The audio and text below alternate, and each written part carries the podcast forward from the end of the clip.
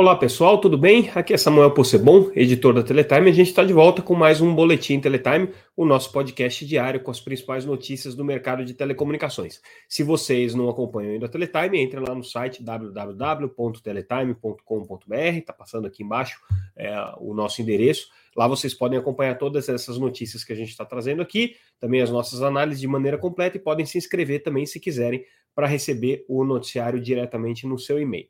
Começando então com aquilo que foi destaque nessa terça-feira, dia 26 de abril de 2022, é uma primeira notícia que a gente traz, é, exclusiva. A Anatel é, definitivamente colocou na geladeira qualquer plano de rediscutir a quantidade de espectro que vai ser destinada para o Wi-Fi 6E no Brasil. É, vamos retomar um pouquinho essa história porque ela é um pouco complexa. Em 2020 e 2019, a Anatel discutiu e aprovou uma regulamentação que prevê que 1.2 GHz de espectro na faixa de 6 GHz vão ser utilizados para uso não licenciado. O que, que significa isso? É, aplicações que não precisam de outorga na Anatel, especialmente o Wi-Fi. Né? Hoje o Wi-Fi já é uma faixa de já, é, já é uma tecnologia que utiliza faixas de frequência não licenciadas em 5 GHz, em 2.1 GHz, e aí agora o que a Anatel também é, aprovou foi a utilização da faixa de 6 GHz. A diferença é que na faixa de 6 GHz a Anatel deu um caminhão de espectro para o Wi-Fi 6. É, são 1.2 GHz, o que é bastante coisa, e a ideia é permitir que essa tecnologia possa ser utilizada no futuro é, para ser o equivalente ao 5G dentro de casa. Né? Existem várias, vários estudos e várias alegações de que as pessoas vão ter uma necessidade de conectividade indoor, ou seja, dentro de casa, equivalente à, à conectividade que elas têm outdoor, para conectar dispositivos como óculos de realidade virtual, é, fazer redes inteligentes de Wi-Fi dentro da casa, distribuição de conteúdo e tudo mais. Então, a Anatel aprovou esse, essa regulamentação em 2020 e é, essa regulamentação, perdão, a, a, regulamentação foi aprovada no começo de 2021, mas ela começou a ser discutida em 2019. É, ao longo de todo o ano de 2020, isso foi um tema de debate importante da Anatel. Em fevereiro de 2021, ela aprovou a regulamentação. Até aí, tudo certo. O Brasil se alinhou com países como os Estados Unidos, que também tinham é, reservado aí um, um pedaço bastante grande do espectro para a faixa de, de, é, de, do espectro de 6 GHz para a tecnologia de Wi-Fi 6, é, mas existe uma resistência muito grande das operadoras de telecomunicações a essa decisão da agência. Alguns fornecedores da área de telecomunicações também resistem muito a isso, porque alegam que a Anatel deveria ter reservado um pedaço desse espectro de 6 GHz para que futuramente fosse utilizado para a tecnologia de 5G, alegando, óbvio, que o 5G também tem uma demanda grande por espectro. A decisão da Anatel foi tomada. Mas em fevereiro desse ano, durante o Mobile World Congress, que aconteceu em Barcelona, se vocês resgatarem, a gente noticiou isso lá, é, surgiu um rumor de que a Anatel poderia rever a sua decisão, uma vez que as empresas que vão desenvolver o Wi-Fi 6 no Brasil sequer estavam homologando equipamentos com essa tecnologia. Bom, esse rumor surgiu durante o evento, que é o principal evento dos operadores de 5G, então era natural que a pressão ficasse grande dentro da, da, em cima da Anatel por conta disso. A alegação era essa, justamente de que é, o Wi-Fi 6E não estava evoluindo no Brasil, praticamente não tinha equipamentos sendo instalados, não tinha nem equipamentos sendo homologados, não tinha opção no mercado, as que existiam eram muito caras, enfim. Tentou-se vender a ideia de que o Wi-Fi, o Wi-Fi 6E tinha flopado, vamos dizer assim, né? Aí, algumas empresas que defenderam muito esse modelo, né, de, de o espectro inteiro de 6 GHz para uso não licenciado, como a Cisco, como a Qualcomm e outras, é, disseram não. A decisão da Anatel aconteceu no começo de 2001. É, houve aí um, um, um, processo de pandemia, óbvio, né, o que atrasou tudo. É, é uma decisão muito recente, com um ano e meio de decisão, não fazia o menor sentido, então, a agência é, revogar ou rever uma decisão que já estava tomada. Bom, hoje, aí essa é a informação exclusiva que a gente está trazendo, trazendo, a Anatel enterrou essa discussão e sinalizou, inclusive, para os seus pares, os outros reguladores da América Latina, que não vai rever a sua decisão com relação ao Wi-Fi 6E. Essa decisão já tinha sido informada internamente numa reunião do Comitê de Espectro e Órbita da Anatel há duas semanas atrás, E aí hoje é, essa mensagem foi levada pelo regulador brasileiro à CITEL, que é a Confederação Interamericana de Telecomunicações, que é uma espécie de é, órgão normatizador das telecomunicações é, para a América Latina, é, que atua muito em coordenação com a UIT, que é a União Internacional de Telecomunicações. Então a Anatel levou essa mensagem, dizendo não vamos rever então, países da América Latina, se algum de vocês está em dúvida sobre que caminho seguir, o Brasil vai seguir esse caminho de 1.2 GHz de espectro na faixa de 6 GHz destinado para o Wi-Fi 6, encerrada a discussão. Vamos ver agora se as partes que ficaram incomodadas com, esse, com essa decisão da agência, principalmente os fornecedores de telecomunicações que queriam uma parte do espectro destinado para o 5G, vão ficar quietos, né? Existe ainda sempre uma possibilidade de pressão, mas por enquanto a Anatel não está nem chegando perto de discutir essa, essa questão. É, ao que a gente apurou, é, essa decisão parte muito do presidente, do novo presidente da Anatel, Carlos Baigor, que foi relator do processo lá atrás. Para ele, esse assunto já está mais do que pacificado, não tem por que discutir novamente esse tema. Então, é, o que a gente pode dizer é que, por enquanto, essa possível revisão da faixa de Wi-Fi 6 vai para a gaveta e não deve sair de lá tão cedo. Bom, mudando agora totalmente de assunto, né? Um assunto é, que tomou é, a, a, casa das pessoas hoje à noite, porque a campanha foi lançada em Jornal Nacional, vale ser destacado aqui. A Oi está reposicionando a sua marca, como já era esperado, depois da venda da imóvel, depois da venda da sua, da, dos seus ativos de infraestrutura para Vital e tudo mais a Oi virou uma empresa, uma operadora de telecomunicações, que basicamente tem dois produtos para vender: banda larga fixa e telefonia fixa. Isso para o usuário residencial. E para o usuário corporativo, ela vende e continua vendendo serviços corporativos. Ela não tem mais o serviço móvel, ela tem o serviço de TV por assinatura, mas é, não tem dado muita ênfase para o desenvolvimento desse serviço. Né? Ela não tem mais como oferecer pacotes combinados e mesmo no serviço de telefonia fixa que ela continua oferecendo como concessionária, ela não tem interesse de oferecer o serviço no modelo tradicional, uma vez que a concessão termina daqui a três anos.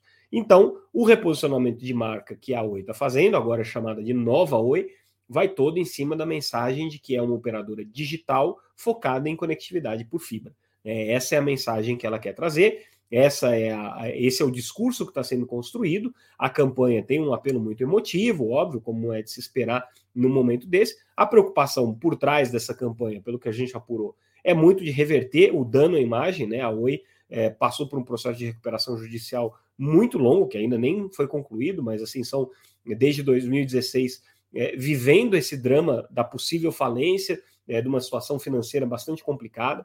A Oi teve que diminuir de tamanho, então, se a gente lembrar o que era a Oi há cinco ou seis anos atrás e o que ela vai ficar depois desse processo de venda de ativos, é uma empresa incomparavelmente menor, né? Uma empresa que passa aí, é, que antes tinha é, é, é mais de 20 milhões de clientes né, em todos os serviços, vai, é uma operadora que vai passar a ter uh, ah, 4 milhões de clientes de banda larga fixa, com a perspectiva de que isso aí cresça, mas é, agora focada principalmente no serviço de fibra né? nem mesmo infraestrutura mais a Oi tem, porque a infraestrutura é uma infraestrutura é, alugada, vamos dizer assim, da Vital, da qual ela é sócia, então a Oi ainda tem uma participação econômica importante dentro da Vital, mas não tem mais o controle, não tem mais o poder de decisão sobre essa infraestrutura. Então, essa é uma infraestrutura neutra, né? essa é a proposta da Vital, é, e a Oi vai utilizar essa infraestrutura daqui para frente.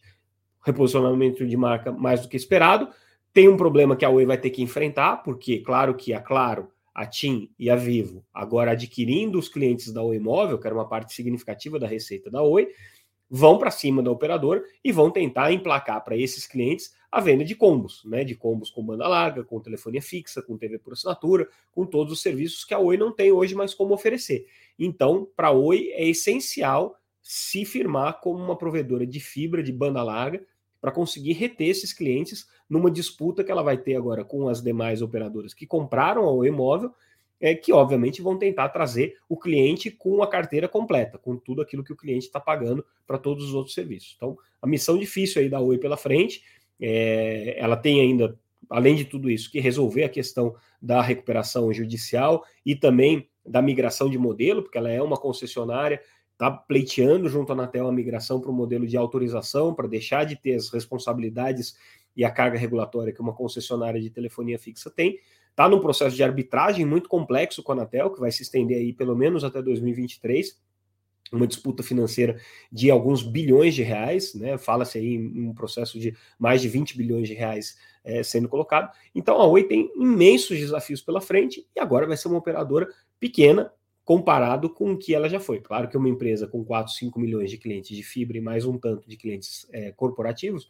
não é uma empresa pequena, mas comparado com o que era Oi e comparada com as suas concorrentes, com a Claro, com a Vivo, com a própria TIM, ela é hoje uma operadora é, significativamente menos é, relevante do ponto de vista de market share, do ponto de vista de clientes. Vai ter que se focar nessa transformação mesmo, que é uma proposta interessante que a Oi vai ter pela frente. E aí, falando é, em tamanhos, né, a Claro anunciou, é a primeira operadora a trazer o balanço do primeiro trimestre. Então, é, nesse, nesse número que a Claro já está anunciando, ela cresceu, ela teve um faturamento aí de 10 bilhões de reais no primeiro trimestre aqui no Brasil, cresceu, teve um crescimento é, significativo é, na, nas receitas com serviços móveis. Então, com serviços móveis, ela teve um crescimento de 11%, o que puxou o crescimento da receita dela de uma maneira geral em 2,6% na comparação com o mesmo período do ano passado.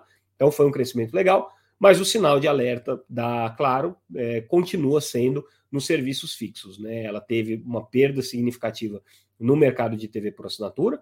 Então, com essa perda no mercado de TV por assinatura, os serviços fixos é, caíram é, bastante, tiveram uma retração é, significativa de 4,1% na receita líquida em relação ao ano anterior. É, ainda correspondem à metade da, da receita total da empresa, então 5 bilhões de reais aí ainda são com serviços fixos, mas perdendo. Só TV por assinatura teve uma queda de quase 13% né, em relação ao mesmo trimestre do ano passado. O serviço de voz fixa também perdeu receita, nesse caso, não tanto por uma queda de base, mas porque simplesmente as pessoas não estão usando mais o serviço de voz fixa, então foram 14,4% a menos é, de receitas com o serviço de voz, mas ela teve crescimento nos serviços corporativos, né? Então, isso foi é, um ponto importante, e voltou a ter crescimento de base e de receitas no segmento de banda larga. Ela está se focando mais no segmento de ultra banda larga, então, as receitas na banda larga fixa cresceram 4,3%. Um outro ponto que a gente destaca aqui do balanço é que eles já estão dando muita ênfase na divulgação é, para cobertura em fibra ótica, tá? É claro, né, a gente sabe que tem uma situação tecnológica diferente, porque boa parte da rede de banda larga dela está baseada nas redes legadas de TV por assinatura, TV a cabo, que utilizam a tecnologia DOCSIS 3.0. É uma tecnologia plenamente competitiva com a fibra, mas não tem o mesmo apelo de marketing, porque você falar que você tem uma rede de fibra hoje tem muito mais peso do que, do que você falar que você tem uma rede de TV por assinatura, né? E é, tem algumas limitações técnicas também. Então, no balanço, a Claro já está enfatizando que tem 188 municípios com cobertura de Fiber to the Home, ou seja, fibra até a casa dos assinantes, né? É, é, num total aí de 392 cidades que eles cobrem, né?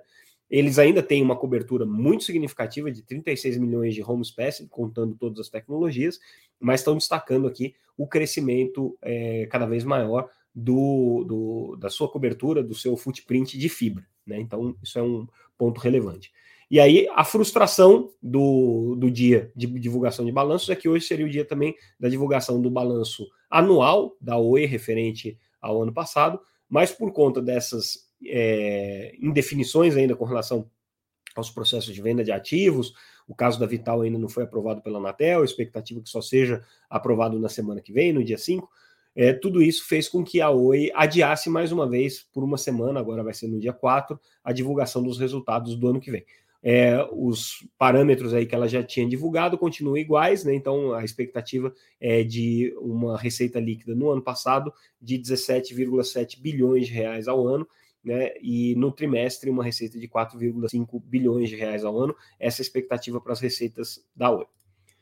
Mudando o assunto, vamos falar de roubo de cabos. E aí, hoje, é, a Liga, antiga Copel Telecom, trouxe um dado muito interessante com relação a como é que está a situação no Paraná. Lembrando que o Paraná é um dos estados que mais tem é, incidentes de roubo de cabos, né, de furtos de equipamentos de telecomunicações pela posição geográfica, pelo, pelo lugar que é, é, o Estado está tá localizado é, em relação a, saídas internacionais que o Brasil tem, ele é um Estado muito visado.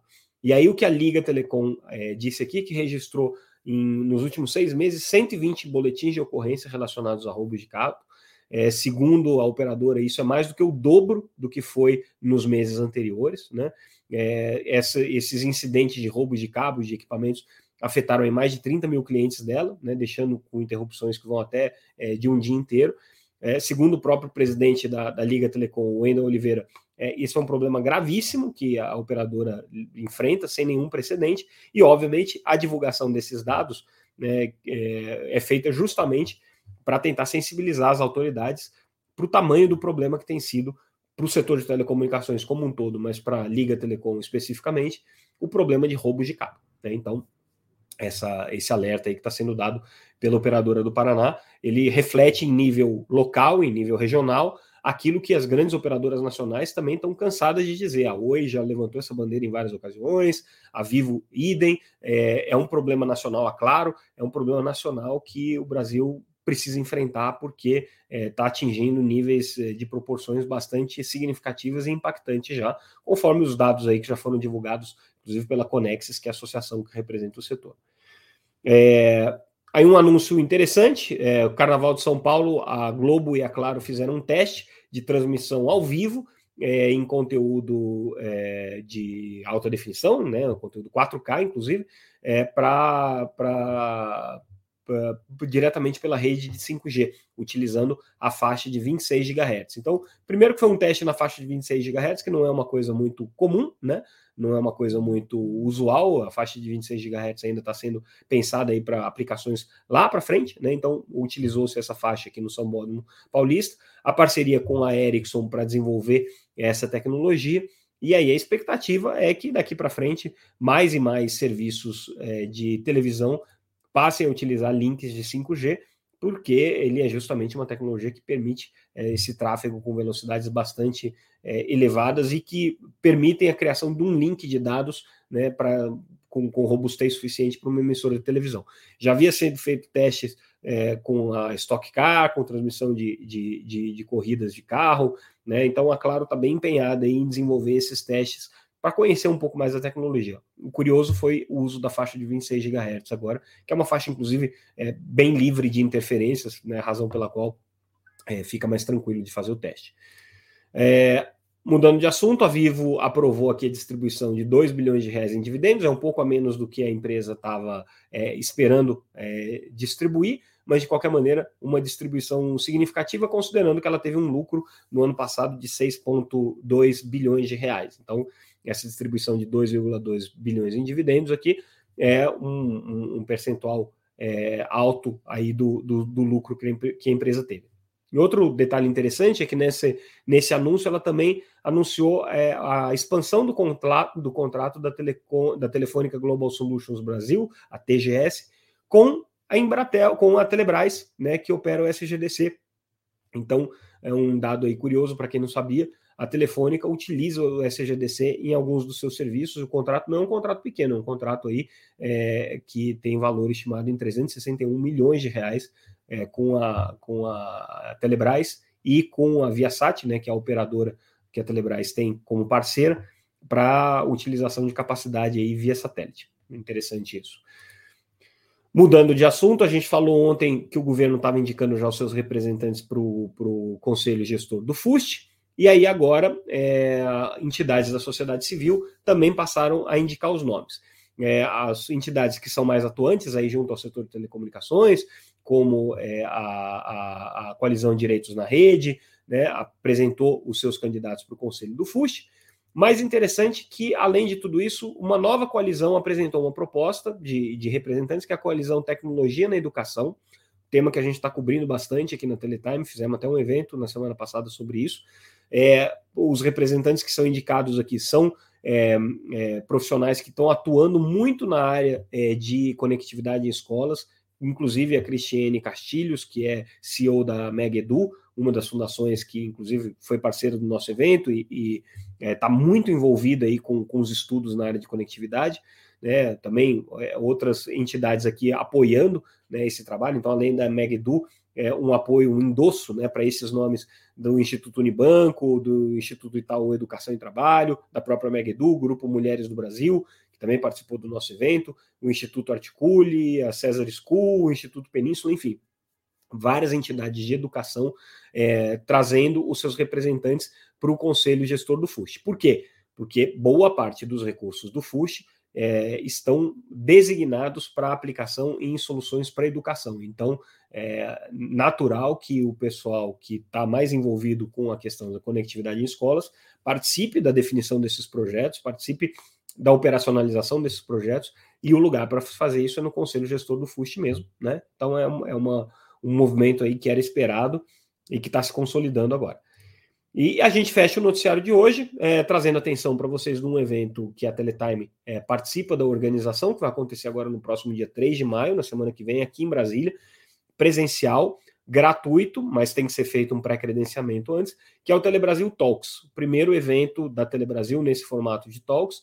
É, a Telebrasil já organiza né, há muitos anos o painel Telebrasil, todos os anos acontece em Brasília, ou nos últimos dois anos foi é, realizado no formato digital.